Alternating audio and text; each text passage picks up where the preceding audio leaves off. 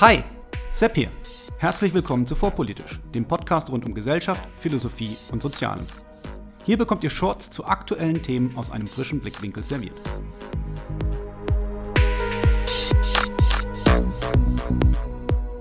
Heute Kulturmarxismus. Neurechter Kampfbegriff oder akkurate Beschreibung.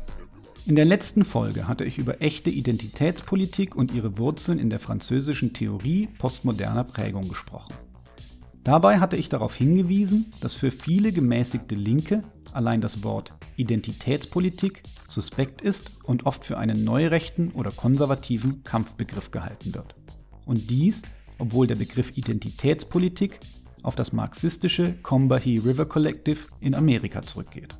Und während man zugeben muss, dass es eine reaktionäre Vereinnahmung dieses Begriffes gibt, hoffe ich gezeigt zu haben, dass echte Identitätspolitik mehr ist als gemeinhin angenommen. Heute möchte ich darlegen, welche weiteren Traditionslinien sich in echter Identitätspolitik vereinen und warum der Begriff Kulturmarxismus dafür zwar nicht ganz richtig, aber auch nicht ganz unzutreffend ist. Bevor ich aber meine Argumentationslinie beginne, möchte ich noch darauf hinweisen, dass ein Hörer, der mit der französischen Theorie besser vertraut ist als ich, mich darauf hingewiesen hat, dass Foucault, Derrida und Lyotard deutlich komplexer argumentiert haben, als ich das in meinem Podcast darstellen konnte. Ich bin dem Hörer für seine Ausführungen sehr dankbar, habe einiges gelernt und sage vielen Dank. Ich muss zum Glück an dieser Stelle Folge 9 zur Identitätspolitik nicht zurückrufen, aber durchaus etwas ergänzen. Während meine Darstellung die tatsächliche Position der französischen Theoretiker zu sehr verkürzte, trifft sie die Rezeption der französischen Theoretiker durch die Aktivisten der kritischen Rassentheorie in Amerika ziemlich genau. Deshalb hier nur die Anmerkung, das, was ich über Foucault etc. gesagt habe, eher etwas über Davis, Bell und Crenshaw aussagt, als über die französischen Theoretiker selbst. Wer also sind diese Personen, deren Namen ich hier so nonchalant aufgezählt habe? Die genannten Theoretiker und Aktivisten sind der Missing Link zwischen der kritischen Theorie der Frankfurter Schule mit Horkheimer, Adorno und Marcuse als Hauptakteuren und heutigen Aktivisten, die sich in die Tradition der kritischen Rassentheorie oder des intersektionellen Antirassismus stellen. Dabei geht die Traditionslinie von Herbert Marcuse, einem bekennenden Marxisten, der dem ein oder anderen noch ein Begriff sein wird, über dessen Doktorandin, die Aktivistin und Philosophin Angela Davis, die sich ebenfalls als Marxistin begreift, zu Kimberly Crenshaw, der üblicherweise die Erfindung des Begriffs der Intersektionalität zugeschrieben wird.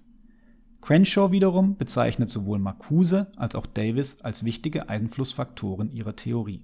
Derek Bell, Autor von Race, Racism and American Law, einer der Erfinder der Critical Race Theory, also der kritischen Rassentheorie, beruft sich ebenfalls auf die kritische Theorie der Frankfurter Schule und deren marxistische Wurzeln und war der Lehrer von Kimberly Crenshaw. Alle, die sich heute ihrerseits auf Crenshaw und ihre Intersektionalität berufen, stellen sich also, wissentlich oder unwissentlich, in diese Tradition. Hierzu jedoch einige Anmerkungen. Erstens ist zu beachten, dass es eine Pipeline gibt, in der sehr differenzierte, vorsichtig formulierte Gedanken von Philosophen erdacht von Aktivisten vereinfacht und für ihre Zwecke eingespannt, von Journalisten zur Erklärung weiter vereinfacht und am Ende von der Allgemeinheit konsumiert werden. Damit ist ein stetiger Verlust an Differenzierung verbunden, dem man sich nicht entziehen kann. Auch ich mit meinem Podcast nicht. Und zweitens ist nicht klar, welche Punkte der kritischen Theorie der Frankfurter Schule die amerikanischen Aktivisten tatsächlich übernehmen. Sie stellen sich zwar bewusst in diese Tradition, aber die inhaltliche Kontinuität ist nicht wirklich eindeutig hergestellt. So werden in Deutschland eher Horkheimer und Adorno als Hauptvertreter der Frankfurter Schule gesehen, während Marcuse eher als Außenseiter gilt. Damit ist zwar geklärt, woher die Namensgebung als critical für diese Theorien kommt, aber es bleibt inhaltlich trotzdem unklar, welcher Zusammenhang besteht. Wenn es eine inhaltliche Kontinuität gibt, dann liegt diese wohl am ehesten in der Kritik der bürgerlich-kapitalistischen Gesellschaft und der Analyse ihrer Herrschafts- und Unterdrückungsmechanismen, was auch den Anknüpfungspunkt zur französischen Theorie darstellt, solange man außer Acht lässt, dass diese Analyse in der kritischen Theorie in marxistischer Tradition steht, was sich mit der französischen Theorie eigentlich nicht vereinbaren lässt. Trotzdem stellt sich Kimberly Crenshaw in ihrem Artikel Mapping the Margins in etwa Kartierung der Ränder indem sie die Intersektionalität auf über 50 Seiten beschricht und entwickelt, in Fußnote 9, explizit in die postmoderne Tradition. Da sie also im Rahmen der Postmoderne über Kultur und kulturimmanente Machtverhältnisse philosophiert, sich Gedanken über eine als weiß gedachte Mehrheitskultur macht und sich gleichzeitig in eine marxistische Tradition stellt, ist es meines Erachtens nicht unangebracht, von Kulturmarxismus zu sprechen, auch wenn dieser Begriff nicht vollständig passfähig ist. Ich glaube auch, dass der Widerstand gegen den Begriff Kulturmarxismus eher daherkommt, dass er von reaktionärer Seite adaptiert wurde und deshalb von linken Kräften als Propagandabegriff wahrgenommen wird. Man könnte ihn auch durch andere, noch neu zu entwickelnde Begrifflichkeiten ersetzen, das würde jedoch vermutlich nichts ändern, da jeder neue Begriff ebenso von rechts kooptiert werden würde. Es steht also wie immer jeder und jedem frei, über den Begriff des Kulturmarxismus für aktuelle Strömungen zu denken, wie er oder sie denkt, und diesen Begriff für angemessen zu halten oder eben auch nicht. An dieser Stelle kann ich jedoch nochmals auf die Folge 4, der vorpolitische Raum, meines Podcasts verweisen, bei dem ausführlich auf Gramsci und dessen Strategie der kulturellen Hegemonie eingegangen wird, in der Kommunisten und Marxisten explizit aufgefordert werden, kulturelle Dominanz zu erringen. Nachdem also geklärt wäre, warum echte Identitätspolitik postmodern oder kritisch genannt werden kann, möchte ich zum letzten Begriff kommen, der echte, problematische Identitätspolitik kennzeichnet. Der Begriff intersektionell bzw. der Begriff der Intersektionalität. Der Begriff der Intersektionalität geht, wie bereits erwähnt, auf Kimberly Crenshaw zurück, die eine Lücke in der Antidiskriminierungsgesetzgebung der USA entdeckte. Konkret handelte es sich um eine Klage gegen General Motors, bei der sie schwarze Frauen unterstützte, die sich diskriminiert fühlten, da sie sich in ihren Beschäftigungsmöglichkeiten eingeschränkt sahen. Das Gericht und General Motors verwiesen jedoch darauf, dass es sich gar nicht um ein Diskriminierungsproblem handeln könne, da sowohl Schwarze als auch Frauen in großer Zahl bei General Motors arbeiten würden. Was also war geschehen? Die Frauen, die im Werk beschäftigt wurden, waren ausschließlich weiße Frauen, die in der Buchhaltung arbeiteten, während die Schwarzen, die im Werk beschäftigt wurden, ausschließlich schwarze Männer waren, die an den Maschinen arbeiteten. Die Position der schwarzen Frauen, die gerne in der Buchhaltung arbeiten wollten, dort aber nicht eingestellt wurden, war also weder durch die Erfahrung der weißen Frauen noch durch die der schwarzen Männer gedeckt.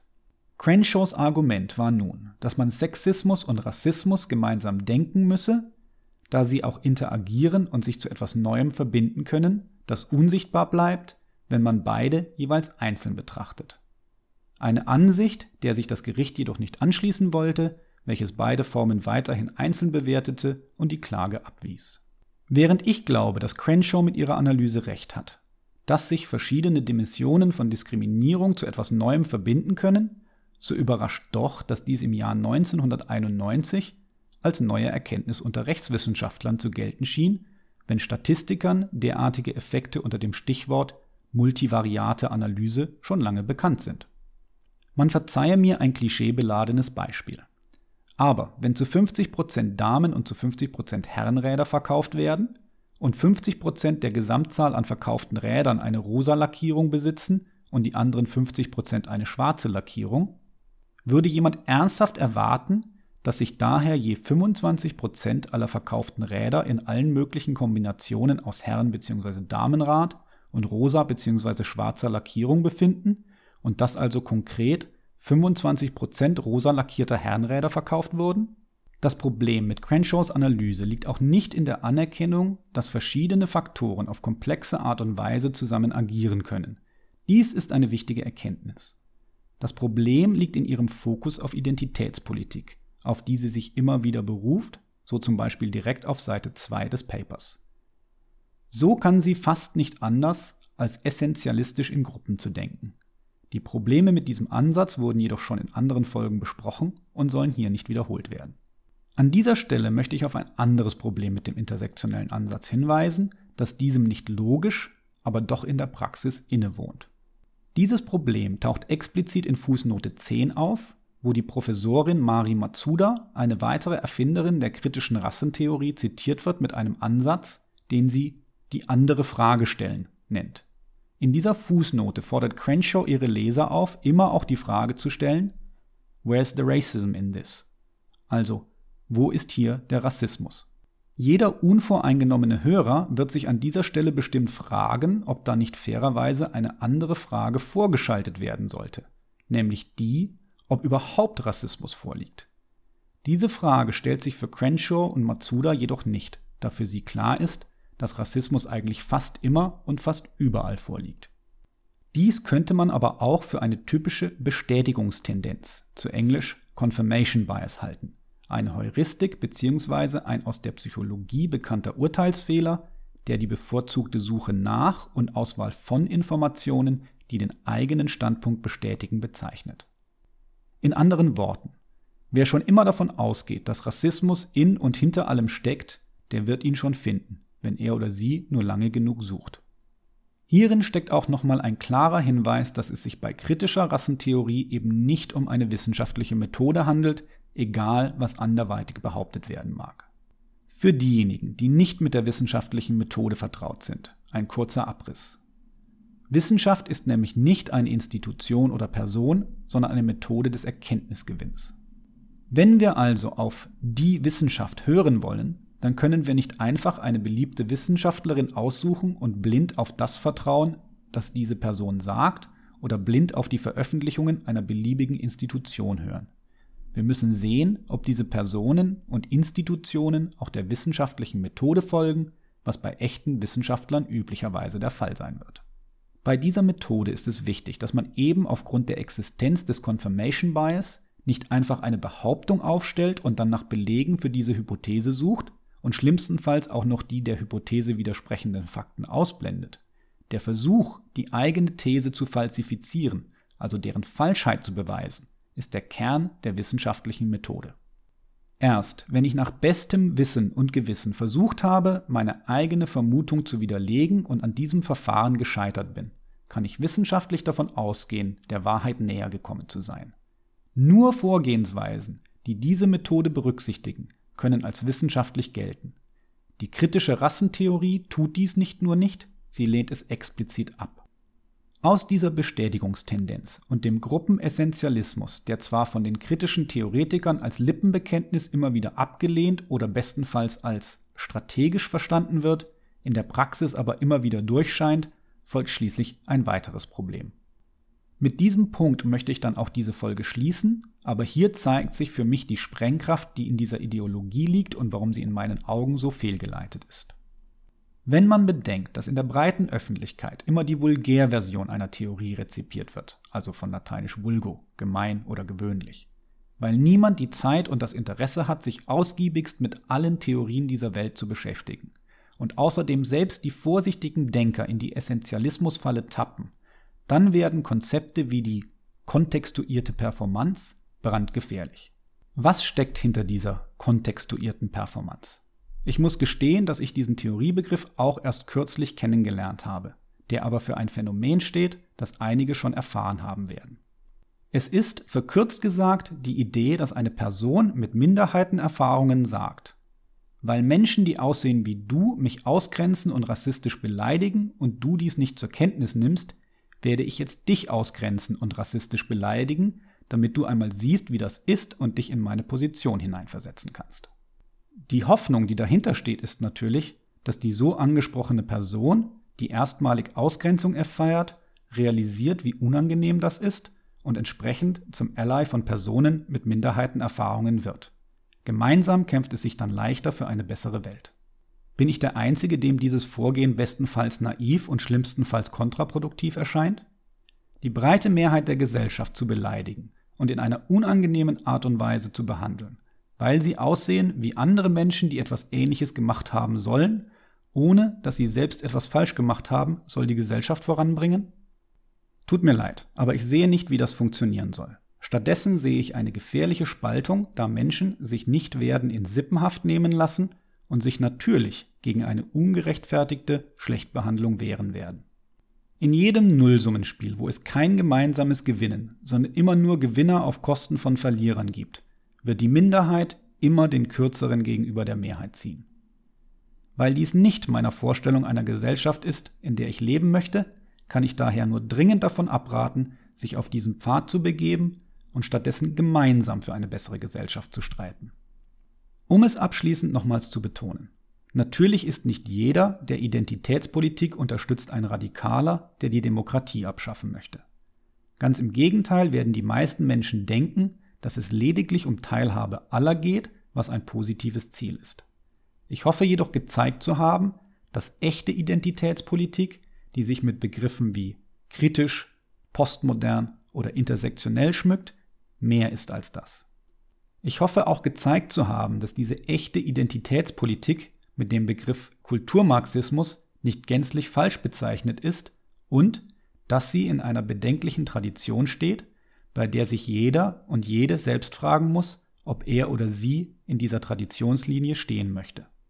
In diesem Sinne hoffe ich, einen kleinen Beitrag zum besseren Verständnis geleistet zu haben, auf das Theorien, die sich in gefährlicher Tradition befinden und als Werkzeuge für eine bessere Gesellschaft eher ungeeignet sind, sich nicht hinter angeblich guten Motiven verstecken können.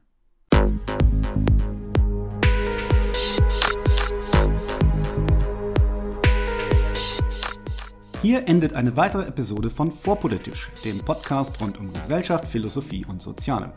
Vielen Dank für eure Zeit. Und wenn es euch gefallen hat, hört beim nächsten Mal wieder zu und vor allem teilt den Link zu diesem Kanal auf Facebook, Twitter und wo ihr sonst noch unterwegs seid. Warum nicht jetzt sofort? Ich bin Sepp, macht's gut und bis zum nächsten Mal.